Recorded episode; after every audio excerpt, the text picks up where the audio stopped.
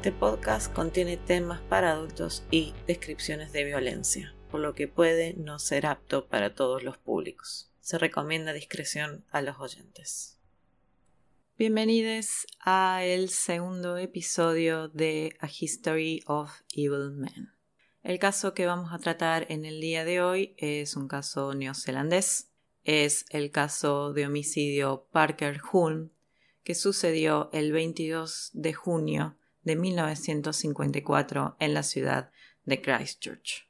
Las protagonistas de este caso, que fue que generó un gran revuelo durante la época y que fue posteriormente llevado al cine en la película Criaturas Celestiales de Peter Jackson en el año 1994, eran dos adolescentes, Pauline Yvonne Parker y Juliette Marion Huhn.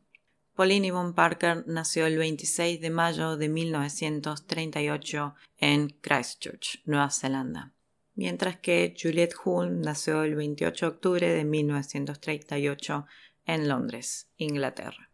Ambas jóvenes se conocieron cuando ellas tenían aproximadamente 13 años, mientras que iban a la escuela secundaria para mujeres de Christchurch. Y ellas forjaron una amistad muy fuerte y luego veremos una relación obsesiva sobre el hecho de que ambas habían padecido distintas enfermedades durante su infancia. Cuando tenía cinco años, Pauline fue diagnosticada con osteomelitis, que es básicamente una infección de los huesos en una de sus piernas, y habría atravesado por dos cirugías y posteriormente sufriría de dolores crónicos en su pierna. Por su parte, Juliet fue diagnosticada con tuberculosis, también cuando era muy joven, y en dos ocasiones habría sido enviada por su familia a Sudáfrica, por un lado, y Latinoamérica, por otro lado, porque se creía que el clima cálido, un clima más seco, era favorable para su recuperación. Además, es de destacar que cuando ella tenía dos años, su familia se encontraba en Londres cuando fue bombardeada por los nazis en la Segunda Guerra Mundial. Y después de este episodio, Juliet sufriría de crisis de llanto, pesadillas y terrores nocturnos durante un tiempo. Así que a causa de las condiciones médicas que las aquejaban, las chicas estaban excusadas de realizar ejercicio físico durante el colegio. Y es durante ese periodo en el que se conocerían y comenzaron a armar su amistad. El principal recurso que utiliza Peter Jackson para su película y una de las principales fuentes que vamos a utilizar nosotros también son los diarios íntimos que Pauline mantuvo durante, durante 1953 y 1954. Lamentablemente Hoy en día no se pueden conseguir los diarios completos, sino que a lo que tenemos acceso son las transcripciones que se utilizaron durante el juicio. El motivo por el cual los diarios originales no son de acceso es un poco difuso. Hay algunas fuentes que dicen que fueron destruidos, otras fuentes dicen que por el paso del tiempo, porque no fueron correctamente guardados, los diarios se pudrieron. O bien está la opción de pensar de que se encuentran bajo llave y que están a cargo de la justicia neozelandesa y que le prohíben el acceso. De cualquier manera, las transcripciones contienen fragmentos literales de lo que es el diario y eso nos ayuda a pensar o a tratar de reconstruir cuál fue el estado mental o qué era lo que estaba pensando Pauline durante esos dos años y qué era lo que pensaba acerca del crimen que ambas jóvenes cometieron. Lo primero que podemos destacar de los diarios es que las jóvenes tenían una idea muy alta de sí mismas. En marzo de 1953, Pauline escribiría que es muy triste que el resto de las personas no puedan apreciar o no puedan ser conscientes de su genio. Ella se refiere al genio de Juliette y el de ella. Voy a parafrasear el diario porque no se encuentra una, digamos, no existe una traducción al español. Y además dice que tienen la esperanza que con la publicación de su libro, de sus libros, ellos puedan alcanzar cierto tipo de reconocimiento. Este libro al que se refiere es en realidad una saga, podríamos decir una saga medieval fantástica acerca del el reino de Borovnia, un reino imaginario que Pauline y Juliette inventaron y acerca del cual estaban escribiendo ambas. Pero había otro mundo, aparte del reino de fantasía. Existía también el cuarto mundo, el cual era una realidad paralela a la cual solamente las chicas y otras diez personas en el mundo tenían acceso. La primera vez en la que Pauline habla del cuarto mundo es en abril de 1953, donde ella escribe que después de hacer una caminata en un parque descubrieron que tenían la llave y dice también de que ya han descubierto que tienen una ambas tienen una parte extra de su cerebro que les permite el acceso a esa realidad. Y el cuarto mundo serviría también a las veces de un paraíso al cual irían una vez que murieran. Ambas familias inicialmente se mostraban muy felices por la amistad que Pauline y Juliet habían armado.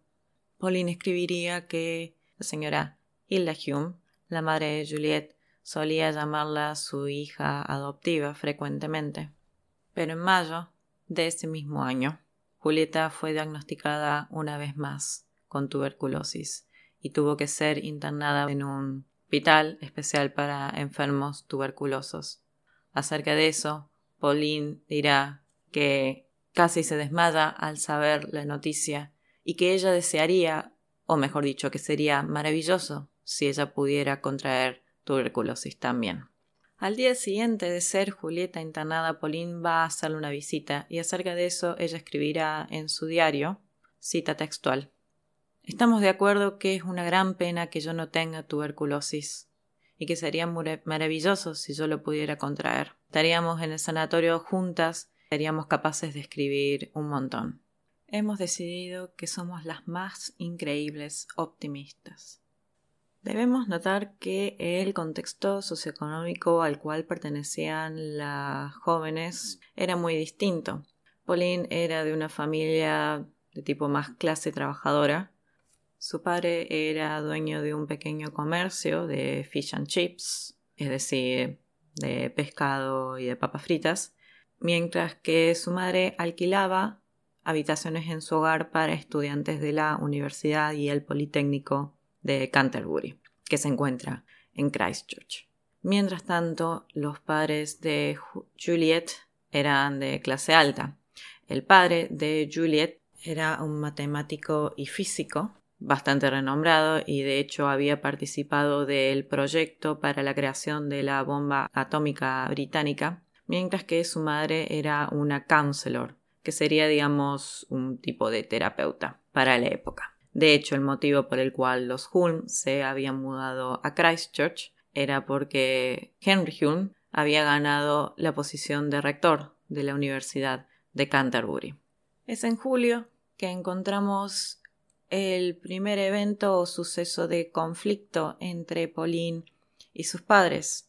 Resulta ser que ella se había vinculado, tuvo un breve romance con un joven que se encontraba viviendo en su casa, digamos, un estudiante de la universidad, y el padre de ella lo habría descubierto, habría descubierto a Pauline en la cama con este joven que se llamaba John, y que luego ella le daría un nombre de fantasía en su diario. Pauline lo llamaría Nicholas, que es el nombre de hecho de uno de los personajes de la serie de novelas. Y decimos que este fue el primer punto de conflicto con su familia, debido a que este joven fue expulsado del hogar y su familia comenzó a tener una actitud mucho más disciplinaria para con Pauline.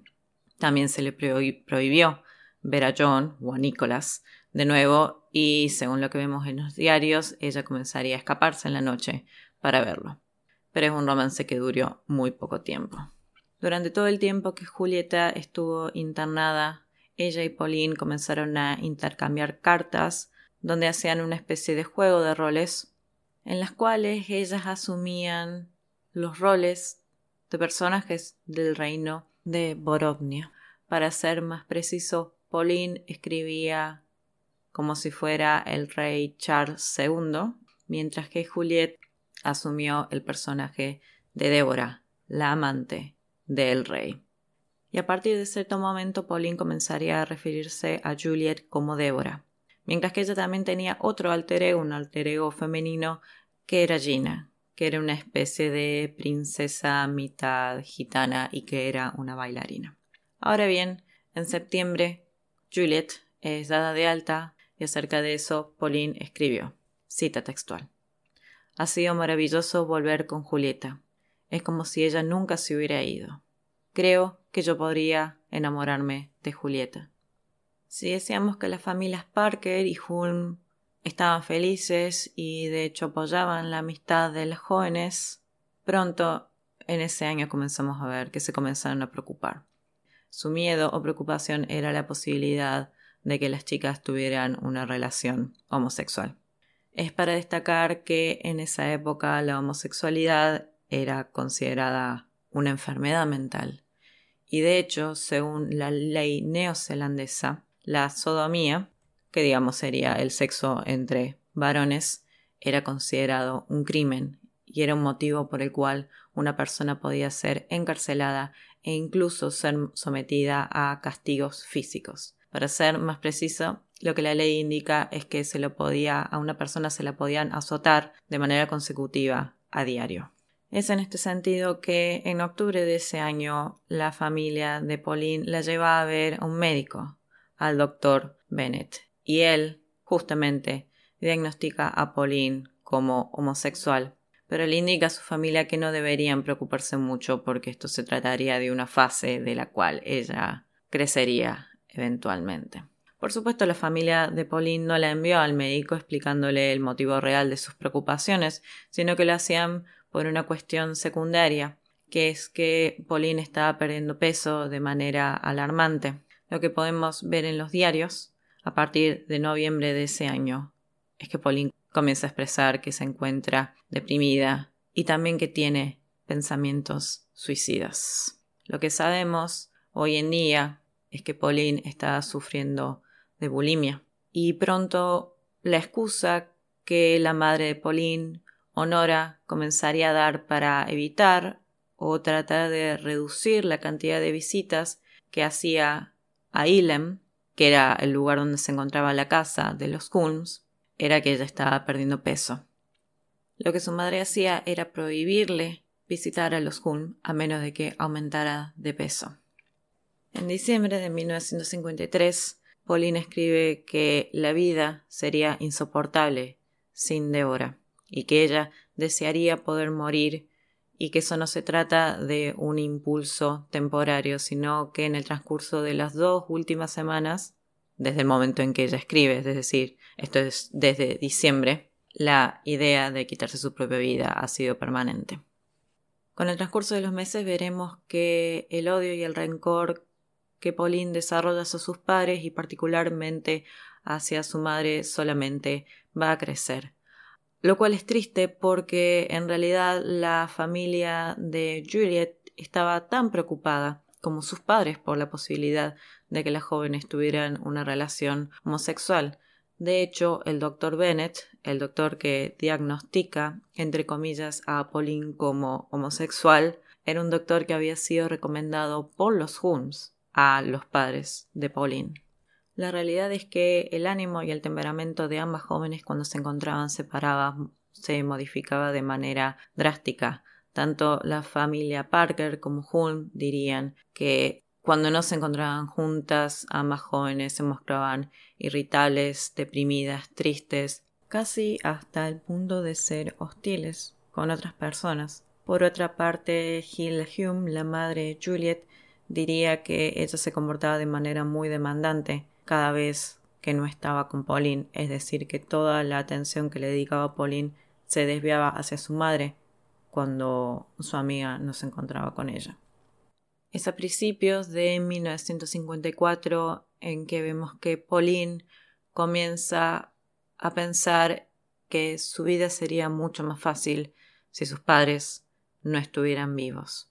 En febrero, 13 de febrero de 1954, ella escribe, cita textual. ¿Por qué no puede madre morir? Docenas de personas mueren todo el tiempo, miles, Entonces, ¿por qué no pueden madre y padre morir también? La vida es muy difícil. Es en febrero también encontramos la primera mención del el plan inicial de las jóvenes, que era el de escapar juntas a los Estados Unidos y de esa manera podrían vender los derechos de la historia del reino de Borovnia y volverse famosas y ser reconocidas internacionalmente. Es en abril que un nuevo conflicto surge, pero en esta ocasión es en la familia Hun. Julieta descubre que su madre Hilda está teniendo un romance con un hombre llamado Walter Perry, quien era un ex cliente suyo. Ella daba, realizaba terapia de pareja. Para ser preciso, Walter Perry se encontraba viviendo en la misma casa. El motivo por el cual Walter Perry estaba viviendo con los Holmes es un tanto difuso y es extraño. Por lo que tenía entendido, él se había divorciado recientemente y también estaba enfermo. Entonces, como era ex paciente de Hilda, ella le ofreció alojamiento en la casa porque se había separado recientemente y Débora los descubre una noche en una ocasión mientras que estaban tomando té. Descubre a su madre y a Walter Perry tomando té en la cama en la habitación de Walter Perry. En ese momento, Hilda Hume le comunica a Débora que está enamorada de Walter Perry, que tienen una relación, pero que su padre sabe de la relación y que ellos planean vivir como un trío en la misma casa.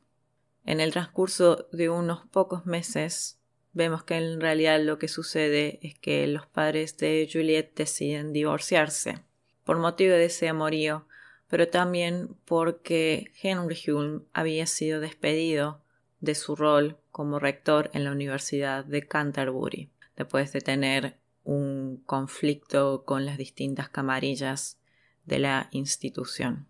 El plan de los Holmes ahora es el siguiente. Hilda iba a quedarse en Nueva Zelanda, mientras que Henry Hume se iría con su hijo menor Jonathan a Inglaterra y Juliet sería enviada a Sudáfrica a vivir con una tía suya, por la idea de que el clima era más favorable eh, por la condición de salud que ella tenía. Pero hasta ese momento, hasta el momento en el que el divorcio se convierte en una realidad, el plan que las jóvenes tienen sigue siendo el mismo, digamos, el de viajar a los Estados Unidos. Y ninguno de los padres o por lo menos los padres de Julieta se atreven a, a cuestionar ese plan. Probablemente por el hecho de que debían considerar que era una especie de fantasía adolescente y no una realidad que las chicas querían llevar a cabo. Lo que sí vemos a finales de abril, al ver las transcripciones del diario de Pauline, que ella surge con la idea o que aparece la idea que es su madre el principal obstáculo para todos sus planes. Probablemente por el hecho de que, por el tipo de roles de género que a cada uno de nosotros se nos asigna en esta sociedad patriarcal, era la madre de Pauline quien se encargarse de la disciplina de ella, y Honora, ese era el nombre de su madre, era la única de los padres que explícitamente se oponía a la idea de cualquier tipo de viaje. Es el 30 de abril de 1954 que Pauline escribe que le cuenta su intención de eliminar a su madre, que Juliet se encuentra preocupada pero que no se opuso al plan. Ya iniciando junio es que vemos que la idea de asesinar a Honora se convierte en un plan definitivo. Acerca de ello, el 19 de junio de 1953, Pauline escribiría que ella y Juliet han planeado cuidadosamente el homicidio y que se sienten a la vez emocionadas y nerviosas por la idea, pero que, cita textual, el placer de la anticipación es grandioso. El 21 de junio, en una llamada telefónica, es que los jóvenes deciden cuál va a ser el arma homicida y esto lo sabemos porque, de nuevo, Pauline escribe acerca de eso en su diario. Así que deciden que cada una de ellas va a aportar un elemento para poder confeccionar el arma. Débora, es decir, Juliette, aportaría una roca o un ladrillo, que es el arma que utilizan al final, y Pauline aportaría una media de nylon, que es donde colocarían la roca. Pauline escribe también que se encuentra muy emocionada por la idea del homicidio y que ella siente como si estuvieran planeando una fiesta sorpresa. En el último párrafo ella escribe, cita textual, La próxima vez que escriba en este diario, madre estará muerta. Qué extraño. Sin embargo, qué placentero. La entrada del 22 de junio, el día del homicidio, está intitulada El día del feliz suceso. Los eventos que sucedieron ese día fueron los siguientes. Pauline, Juliet y Honora fueron a tomar el té a un local que se encontraba en Victoria Park, uno de los parques principales de Christchurch. Una vez que terminaron su té, ellas habían insistido para hacer una caminata por el parque. Juliet tenía una especie de anillo de fantasía que tenía una piedra de color y según el relato de la confesión, ella tiró la piedra al piso con el objetivo de llamar la atención de Honora y mientras ella se encontraba distraída buscando la piedra en el piso, es que Pauline tomó el ladrillo imbuido en la media del nylon y golpeó a su madre hasta la muerte. Fue un crimen particularmente brutal, según lo que indicaron las autopsias que se le practicaron al cuerpo de Honora. Ella fue golpeada en su cara, cabeza y manos aproximadamente unas 45 veces hasta el punto que era casi irreconocible, y su dentadura postiza se había aflojado de su boca. Los primeros testigos fueron los empleados de la casa de té donde ellos se encontraban. Según lo que indicaron, las jóvenes volvieron corriendo y gritando histéricamente y cubiertas de barro y sangre al local, y Pauline ya habría gritado que su madre se encontraba severamente herida, que necesitaba ayuda y que estaba muerta. Por eso el motivo de la edad, de las jóvenes, que en ese momento tenían 15 y 16 años, inicialmente la policía no las tomó como sospechosas del crimen, pero eso fue durante un corto tiempo.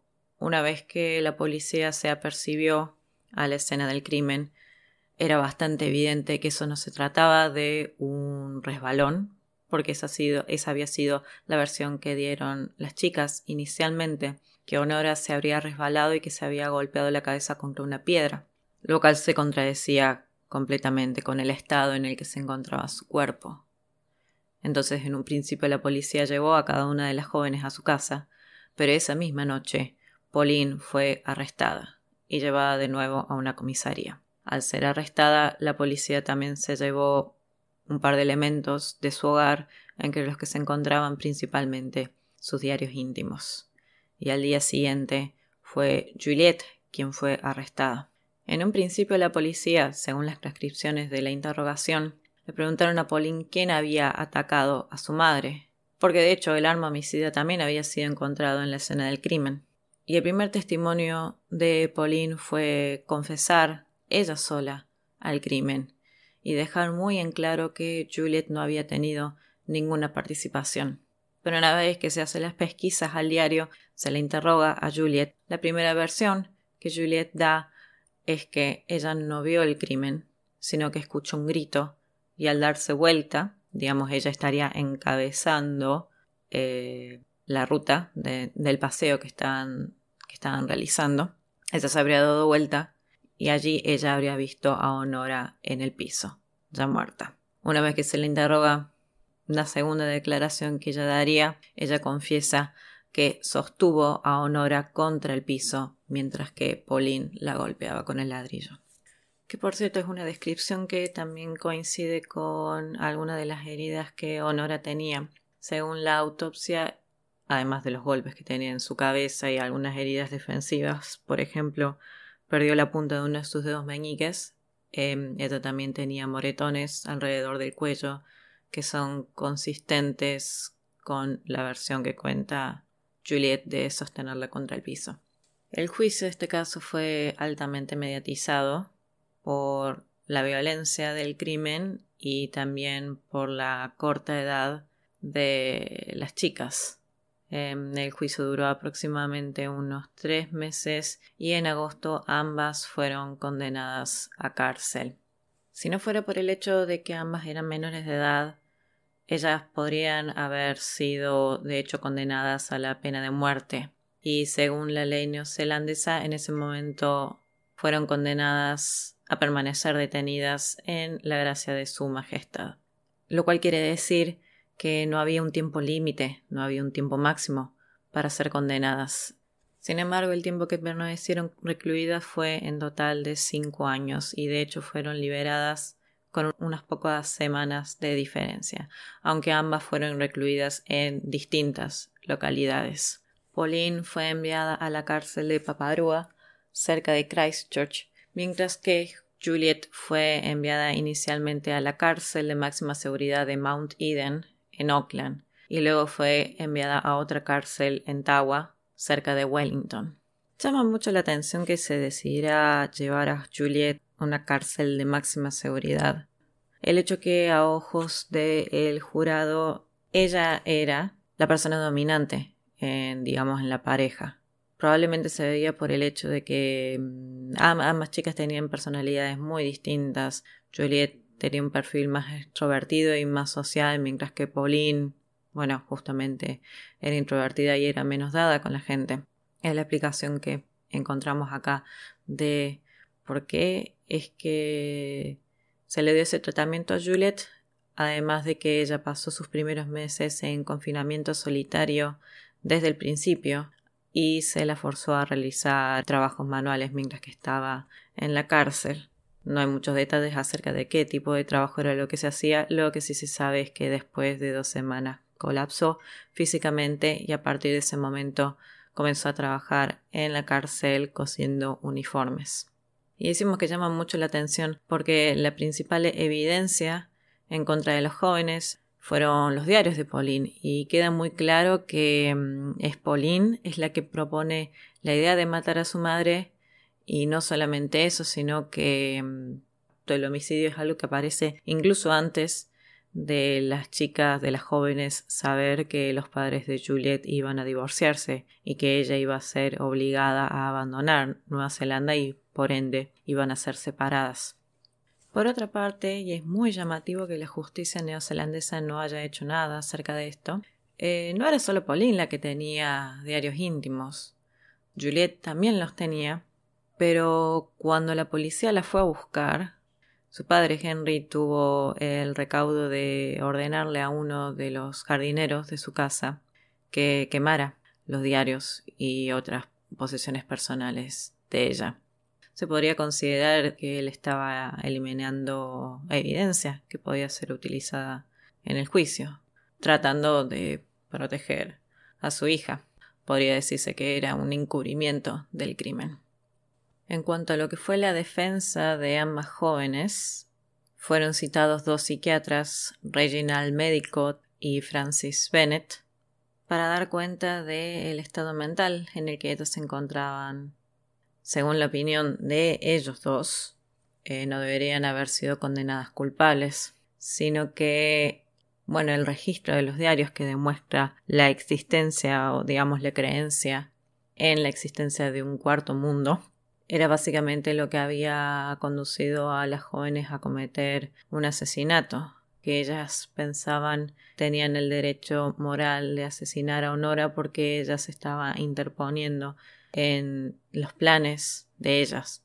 Y la opinión profesional de los médicos es que ellas sufrían de paranoia, delirios de grandeza y delirios de éxtasis, y que cada una de ellas afectaba a la otra y agravaba su condición mental. Por otro lado, lo que perjudicó mucho esta defensa y el motivo por el cual no se aceptó es que justamente en los diarios se puede ver que la idea de asesinar a Honora es algo que se planeó con varios meses de anticipación. Y en la opinión de la Fiscalía, el asesinato de Honora fue un crimen fríamente calculado por dos jóvenes altamente inteligentes y perfectamente sanas. y cito las palabras de la Fiscalía, ellas no están incurablemente locas. Mi veredicto es que son incurablemente malas. Entonces vemos que al final la defensa por locura de las jóvenes no prevaleció. Tenemos la posibilidad de especular si la justicia neozelandesa hizo lo correcto o no. Lo cierto es que una vez que finalizaron con su sentencia, a ambas jóvenes se les dieron nuevos nombres, se les dio una nueva identidad y desde entonces presumiblemente nunca se volvieron a ver. Pauline Parker tomó el nombre de Hilary Nathan, luego se dedicó a estudiar para ser bibliotecaria en Nueva Zelanda y posteriormente se mudó a Escocia, donde vive en la actualidad y ella se dedica a trabajar como entrenadora para caballos. Para ser más específica, les enseña equitación a niños y adolescentes. Por otro lado, Juliette Huhn tomó el nombre de Anne Perry, que para quienes son fanáticos de la novela de crimen o la novela negra, este es un nombre muy conocido porque posteriormente Juliette se convirtió en una autora de bestsellers. Ella vive en la actualidad, Hilary Nathan también está viva. Y bueno, varios de los libros, varias de las novelas de Anne Perry han sido llevadas al cine. En un documental que se publicó en 2009 llamado Anne Perry Interiors, en un momento el tema del el homicidio de Honora Parker em, es sacado a la luz por una, una amiga de Anne Perry. El testimonio que ella da en la actualidad es el siguiente. Ella dice que siempre supo que lo que ella estaba haciendo estaba mal, que ella continuó con el plan que Pauline propuso porque ella tenía miedo que Pauline cometiera un suicidio y porque bueno, ella ahora sabe que lo que Pauline sufría era de bulimia y que ella sentía que le debía lealtad por todo el tiempo que Pauline pasó junto a ella cuando bueno, cuando Juliet estuvo internada en otra entrevista que Anne Perry dio en 2006, también ella declara que ellas no tenían una relación sentimental, digamos, no tenían una relación romántica o sexual, que era una amistad obsesiva. Siempre podemos dar lugar a la especulación de si lo que está diciendo ahora es sincero o es producto del arrepentimiento, porque unos años después de, digamos, después de pasar su estadía en, en, cárcel y ser examinada por los profesionales de salud, eh, Juliette es la primera que comenzó a manifestar arrepentimiento por el crimen de Honora. No así sucedió con Pauline. Ella básicamente vive en el anonimato y también se dice que una vez que abandonó la cárcel se convirtió devotamente al cristianismo. Lo cual es curioso porque además de haber creado el reino de Borovnia, el cuarto mundo, las jóvenes también, según lo que dice Pauline en su diario, habían rechazado la fe católica y habían creado su propio sistema de creencias, ellas tenían sus propios dioses y sus propios santos que consistían básicamente en los actores y los artistas famosos de la época. Por ejemplo, se encuentran Orson Welles, James Mason, el cantante de ópera Mario Lanza, y entre sus dioses se encontraba gente también como Julio César, el emperador romano. Eh, entonces es un dato muy curioso que se convirtiera el cristianismo después, quizás justamente producto del arrepentimiento. Ahora bien, ¿cuál fue el destino de Anne Perry después de haber sido liberada? Ella se fue reunida con su padre en posterioridad y cuando comenzaron a hacerse las adaptaciones de sus novelas vivió temporariamente en Estados Unidos, en Hollywood precisamente, pero en la actualidad ella vive en Escocia también. Según lo que sabemos, vive a escasa distancia del lugar donde vive Pauline, Hillary, Nathan, que vive en un grupo de islas en el norte de Escocia, pero según lo que ha declarado las veces que se le ha preguntado a Anne Perry, ella niega haber retomado cualquier tipo de contacto con su amiga. Así que esos son los detalles del caso. A nosotros nos gusta incluir un poco algún análisis o una especulación psicológica del perfil de las de los de, los casos que tomamos como tema. Nuestro referente en general que utilizamos para, para pensar el perfil psicológico de algunos criminales, eh, hay un youtuber que es un, mental health counselor, digamos, un terapeuta, que se llama Ted Grande, lo pueden encontrar en YouTube como Doctor Ted Grande. Lamentablemente es un canal que no, no, tiene subtítulos al español por lo pronto, pero voy a tratar de hacer una síntesis acerca del caso Parker Hulme. En su momento, esta construcción no apareció en la defensa por demencia de las jóvenes, pero en la actualidad a veces este caso de homicidio es frecuentemente citado como un caso de folie à Dieu, que traducido al castellano sería algo así como locura de a dos. También en la literatura mm, clínica, digamos en la literatura científica, se conoce este, esta construcción como psicosis compartida o psicosis entre dos o tres. No es un caso que se dé solamente entre dos personas, es mayoritariamente en dos personas. Y no se trata de un desorden mental, no se trata de una enfermedad mental como tal, no figura en el DCM así, sino que es más bien una explicación de cómo es posible que una psicosis pueda ser transmitida de una persona a otra. A grandes rasgos, lo que es este concepto se considera que en la diada o en el grupo de personas que padece folia Diu hay un miembro que es el dominante que digamos si se ven los estudios o estadísticas, generalmente es una persona que puede ser diagnosticada o puede estar sufriendo principalmente o esquizofrenia o algún desorden del humor, como por ejemplo se trataría del desorden bipolar o depresión. Y por otro lado, se toma que hay, que hay un segundo miembro que es la persona a la cual la psicosis es transmitida. Es bastante complejo, hay casos donde también se ven que se tratan de dos personas que ya tenían psicosis desde antes y al encontrarse, digamos, simplemente se incrementan o se potencian.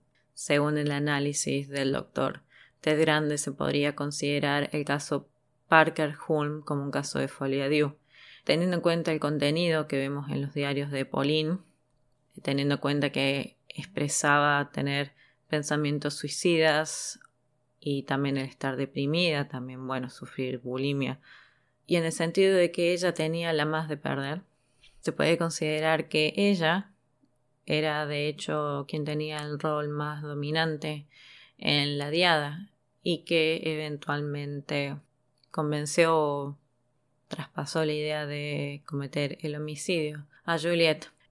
Por otro lado, lo que vemos es que ya desde muy antes de que se realizara el homicidio, ambas jóvenes compartían con la misma intensidad esa unión, digamos, esa, esa amistad era igual de importante tanto para Pauline como para Juliette, y ambas sufrían mucho al estar separadas, y este cuarto mundo era algo en lo que ambas creían, porque mm, después mientras se realizaba el juicio, ambas fueron sujeto de pesquisas psiquiátricas y el cuarto mundo era algo que existía tanto para Juliet como para Pauline.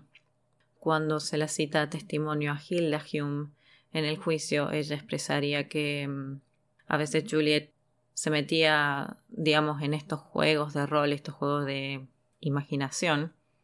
A veces Juliet se metía tanto en los personajes de su mundo imaginario que era muy difícil retomar el contacto con ella.